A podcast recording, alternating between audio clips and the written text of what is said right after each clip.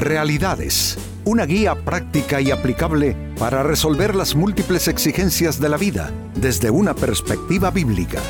Con nosotros, René Peñalba.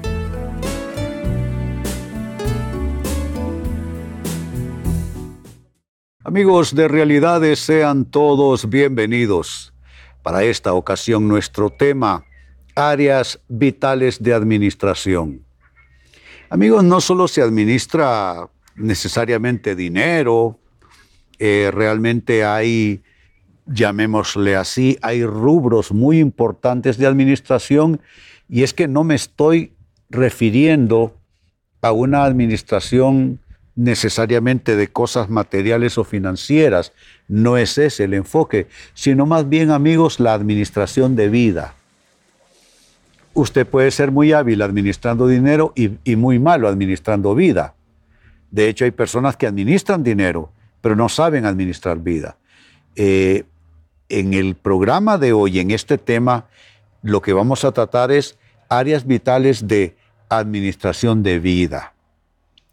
Y mire cómo encontramos una buena muestra aquí de alguien que se ve premiado por su Señor por causa de haber hecho una buena gestión de administración. Dice así, Mateo 25, versículo 23.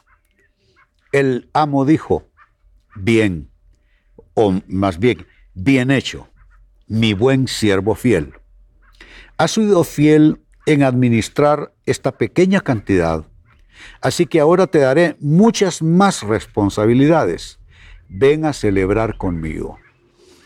Este es un pasaje, amigos, tomado de la parábola de los talentos en la Biblia.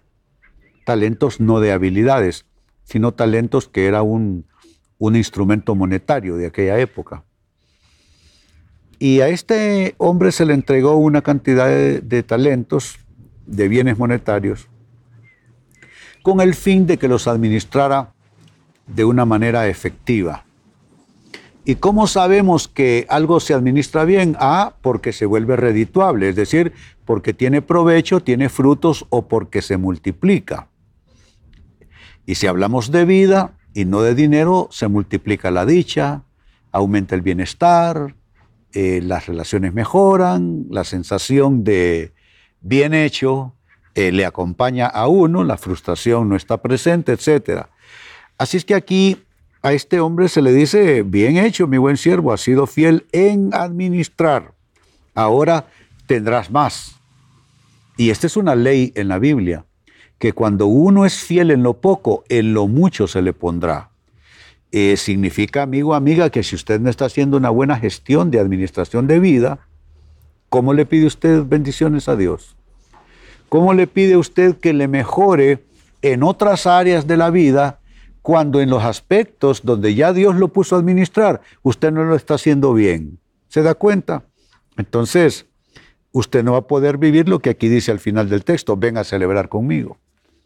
Yo quiero celebrar con la vida, quiero celebrar con Dios, quiero celebrar con mi familia, quiero celebrar con mis amigos, quiero celebrar con mis compañeros de labores en lo que es mi vocación en este mundo, en esta vida. Pero para eso tenemos que administrar temas vitales en eso que estamos llamando administración de vida.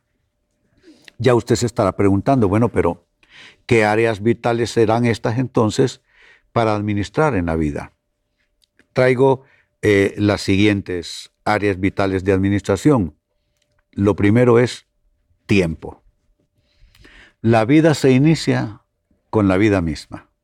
Nacemos a esta vida. Y por supuesto no somos responsables de lo que pasa con nosotros en los primeros añitos. Se espera que tuviésemos los mejores tutores, el mejor ambiente que nos estimule a hacer una buena gestión administrativa de vida. Algunos lo tienen, otros no. No es excusa al final de cuentas porque cada quien dará cuenta de sí mismo.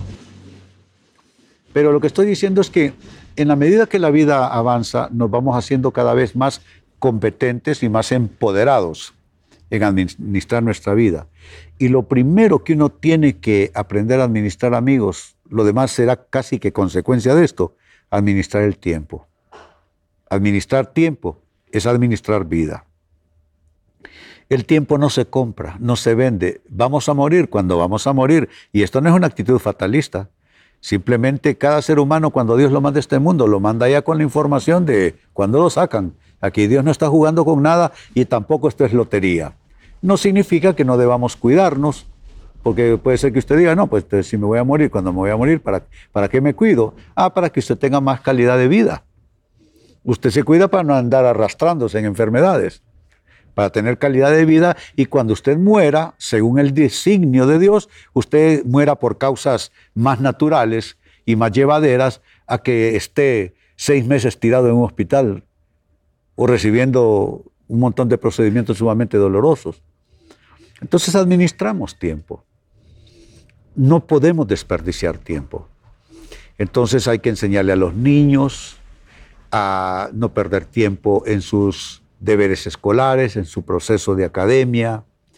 Mm, los que estamos eh, administrando un matrimonio, una familia, eh, no dejar pasarse los años así haciendo nada, solo en rutina, viéndose la relación acabarse, eh, languidecer. Hay que, hay que administrar el tiempo. Soy de los que piensan que todo tiene su momento, y eso está en la Biblia, dicho sea de paso. Hay un tiempo para criar hijos cuando no está joven. Dígamelo a mí, vienen mis nietos y en una visita, en una media tarde, yo creo que necesito un día y medio de descanso. Ya no está, es, no es la edad para tener chiquitos. Igual, hay una edad ideal para el estudio, para el ejercicio intelectual en, ese nivel de academia. Eh, ciertos proyectos en la vida requieren el tiempo porque van a requerir años para lograrse. Entonces, administramos esas áreas vitales y la primera de ellas, le dije, es tiempo. Otra área vital que administramos de vida son relaciones. Usted puede tener todo el tiempo del mundo, pero si usted no se lleva bien con los demás, va a padecer usted se va a frustrar usted y los demás también. Será un desperdicio de vida no saber administrar las relaciones.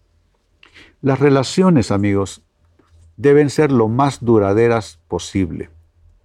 Y se conoce que alguien administra bien relaciones porque sus relaciones le duran.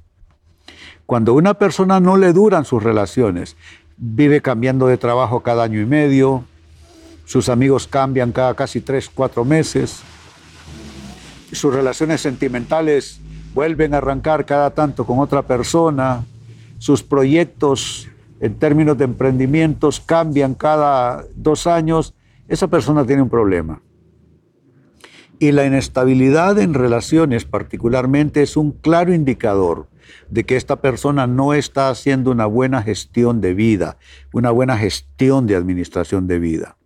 Entonces, tenemos que ser bien intencionados con nuestras relaciones. Cuide su relación con su cónyuge, cultívela, cuide la relación con sus hijos, eh, profundice la relación con sus amigos, tenga buenas relaciones laborales, hombre que, que en su trabajo piensen que usted es indispensable, no porque usted sea, como dice la gente, el sobaleva del jefe, sino porque usted se maneja tan bien, tan profesional, tan humano, que la gente no quiere hacer nada sin que usted esté involucrado. Eso tiene que ver con, eh, la administración de relaciones. Pero no solo relaciones, también hay otra área vital de administración de vida y es la administración de las capacidades. Aquí sí tiene que ver con talentos de habilidades. Conozco casos de personas que pasaron por la universidad, pero la universidad no pasó por ellos. Son los mismos mequetrefes que eran cuando eran adolescentes. Los mismas personas burdas que tratan mal a la gente, que, que son muy desconsiderados. ¿Qué sucede? No administra bien sus capacidades. La administración de las capacidades, de las habilidades propias, no crea que solo es cómo saber hacer qué, no, es cómo lo que yo hago en el contexto de un plano amplio de relaciones puede funcionar para bien mío y bien de los demás. Digo porque yo trabajo en temas o, en, contexto de iglesia.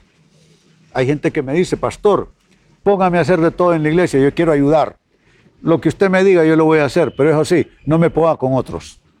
Si digo, esta persona tiene una capacidad, ofrece una capacidad, pero se ve que es una capacidad que tiene filo por todos lados, porque se va a armar pleito con esta persona, no importa qué bien lo haga. Preguntémonos en un trabajo, ¿de qué sirve una persona muy capaz y muy habilidosa si no se lleva bien con nadie? Entonces es igual. Cuando hablo de desarrollar capacidades, por supuesto que hablo de cultivarlas en el mejor nivel, de profesionalizarse en el mejor nivel, capacitarse en el mejor nivel, pero también me refiero a tenerla no solo el conocimiento, pero la sabiduría de cómo mis dones pueden fluir de manera edificante, de manera amable en los distintos contextos donde estoy. Entonces usted piense quién es usted, qué hace y tiene que administrar bien todo eso. Y cuatro, finalmente, otra área vital de administración de vida es las oportunidades. También las oportunidades es algo que uno aprende a administrar. Hay gente que ha tenido las mejores oportunidades de este mundo, de esta vida, y las malograron. Linda oportunidad de con quién haberse casado bien, linda oportunidad de, de trabajo, de estudio, etc. Pero las malogran porque no saben administrar oportunidades. Yo leo en la Biblia y encuentro personajes en los dos estilos. Unos que supieron administrar sus oportunidades. Un claro ejemplo, José, José llegó como esclavo a la casa de Potifar y aprovechó la oportunidad. Y cuando él supo dónde era su límite, lo supo respetar y el límite era la mujer de Potifar. Pero José supo llegar hasta donde uno tiene que llegar y le costó el trabajo. Llegó a la cárcel. Él allá se administró bien y supo manejar bien esa oportunidad y terminó como, como ayudante del jefe de la cárcel. Eh, se le presentó a Potifar, supo también administrar su oportunidad. Pero en la Biblia hay gente que no supieron aprovechar sus oportunidades. Uno de ellos, el rey Saúl, fue el primer rey sobre Israel. Eh, una persona escogida hasta considerando aspectos físicos. Dice la Biblia que de hombros para arriba era el más alto en todo el pueblo, escogido de una buena familia, etc. Pero no supo aprovechar su oportunidad, la malogró y eso fue un desastre. Así es que, amigo, amiga, asegúrese de saber aprovechar sus oportunidades, no con ambición, con humildad, con buen trabajo, con cosas bien hechas, etcétera, etcétera. Pues bien, les leí al inicio de Mateo capítulo 25 y verso 23. El amo le dijo a este hombre, bien hecho, mi buen siervo fiel, ha sido fiel en administrar esta pequeña cantidad, así que ahora te daré muchas más responsabilidades, ven a celebrar conmigo es la palabra buena que va a recibir una persona que sabe administrar las áreas vitales que Dios asigna a cada persona. ¿Qué áreas vitales son esas que administramos en la vida? Uno, tiempo. Dos, relaciones. Tres, capacidades. Y cuatro, finalmente, oportunidades.